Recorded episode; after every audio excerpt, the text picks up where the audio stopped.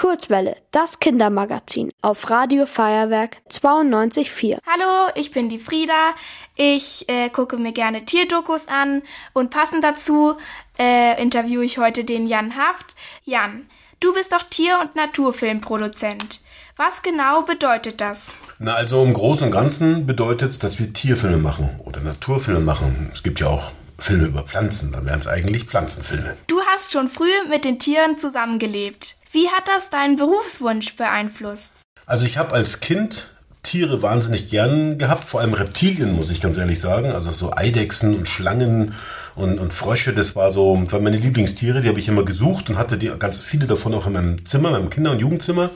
Und irgendwann habe ich mal beschlossen, so richtig beschlossen, dass ich mein Leben lang mit Tieren zusammenleben und mit Tieren irgendwie arbeiten will. Und da wollte ich erst Zoodirektor werden oder, oder sowas und dann wollte ich Wissenschaftler werden. Das hätte mir auch gut gefallen. Und dann war es eigentlich Zufall, dass ein anderer Tierfilmer mich äh, mitgenommen hat als Assistent, weil der fand keine Kreuzortern für seinen Film übers Moor. Und da haben sie ihm bei so einem Naturschutzverein, wo ich immer hingegangen bin, erzählt, da ist so ein junger Kerl, so ein Junge, der kommt immer und der äh, erzählt uns immer, wie die und jene Schlange heißt und so weiter, die wir auf unseren Vorträgen, in unseren Vorträgen äh, Fotos haben ruft ihn mal an. Und da rief er bei mir an und dann habe ich gesagt, können wir machen, sind wir rausgegangen, habe ich ihm sofort die Kreuze dann gezeigt und der hat die gefilmt und dann hat er mich immer wieder mitgenommen zum Tiere suchen. Hm, das ist ja cool.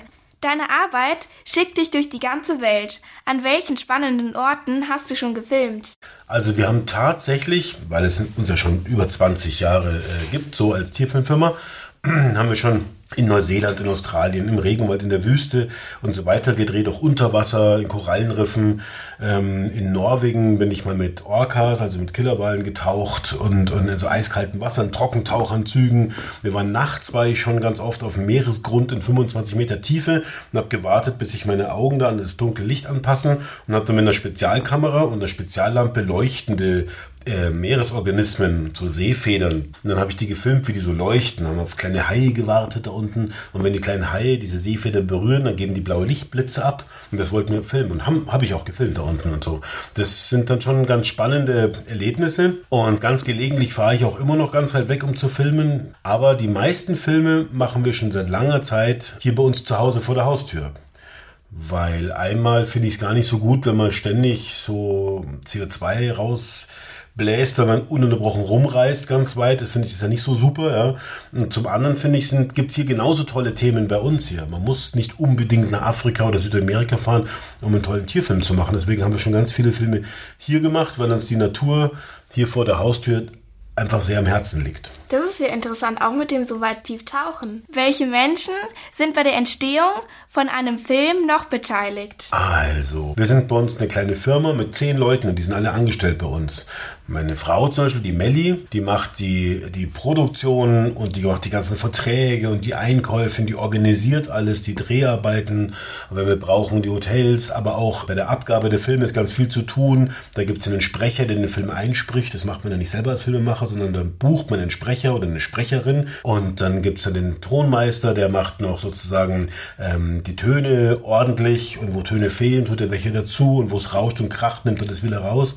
Und das organisiert die Melli alles. Dann haben wir natürlich Leute, die schneiden. Und dann haben wir einen Wissenschaftler, der macht den ganzen Tag nichts anderes, außer andere schlaue Leute anrufen, anschreiben und nach Informationen fragen. Oder der ist früher in die Bibliothek gegangen und heute geht er natürlich meistens ins Internet, also in Online-Bibliotheken.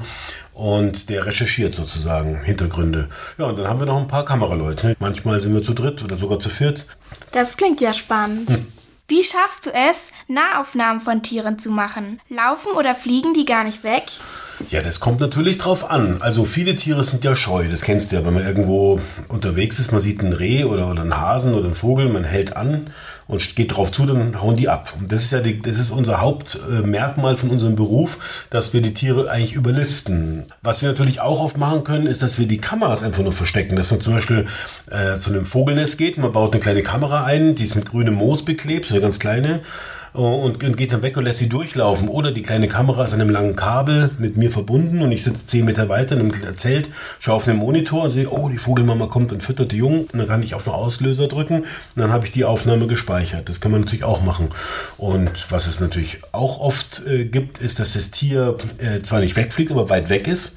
In den Bergen eine Gämse oder ein Vogel auf, einem Baum, auf einer Baumspitze und da gibt es halt große Teleobjektive. Und dann ist der Vogel in Wirklichkeit vielleicht ja, so weit weg, dass ich ihn mit bloßem Auge gar nicht so richtig erkennen kann.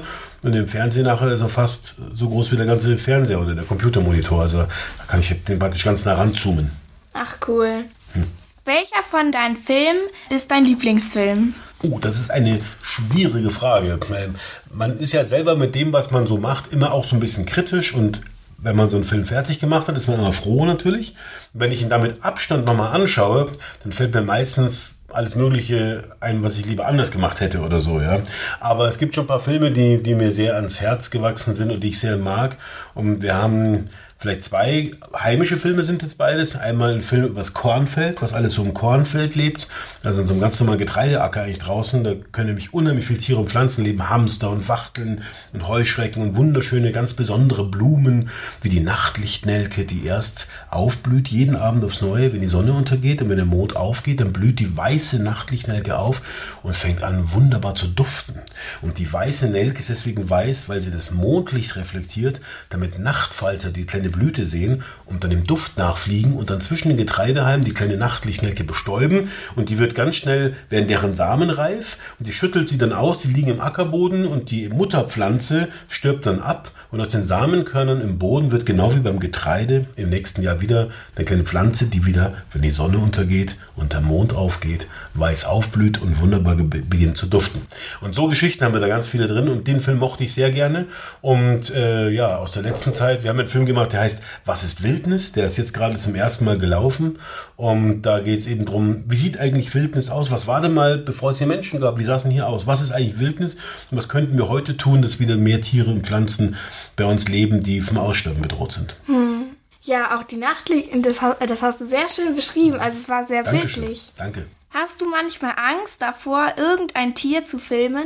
Nein, ich habe manchmal ähm, also Angst ist sowieso ein schlechter Begleiter, aber ich fühle mich manchmal unwohl, vielleicht in Großstädten eher, wenn man verreist und man kennt sich nicht so aus und so. Und das ist eher, aber in der Natur fühle ich mich eigentlich immer eher aufgehoben. Man muss natürlich ein bisschen aufpassen, vor allem wenn man jetzt in fremden Ländern ist, äh, dass man sich nicht von irgendwas beißen oder stechen lässt. Aber in der Regel kommt es ja eigentlich nie vor, dass die Natur aggressiv auf einem zugeht. Wir haben in Nordamerika oder auch in Finnland und Schweden viel mit Bären gefilmt oder waren in Gebieten zu Fuß unterwegs, wo es Bären gibt. Oder ich war ganz oft äh, mit, mit Wölfen in einem Tal zusammen. Wenn man sich richtig verhält, passiert ihm da nichts. Also in der Natur fühle ich mich eigentlich, muss ich sagen, eigentlich immer wohl. Wie schön. Hm. Okay, dann haben wir jetzt schon alle Fragen durch. Danke für das Interview. Es hat mich sehr gefreut. Ich danke für die Einladung, hat mir sehr großen Spaß gemacht, herzukommen. Ihr wollt auch ins Radio?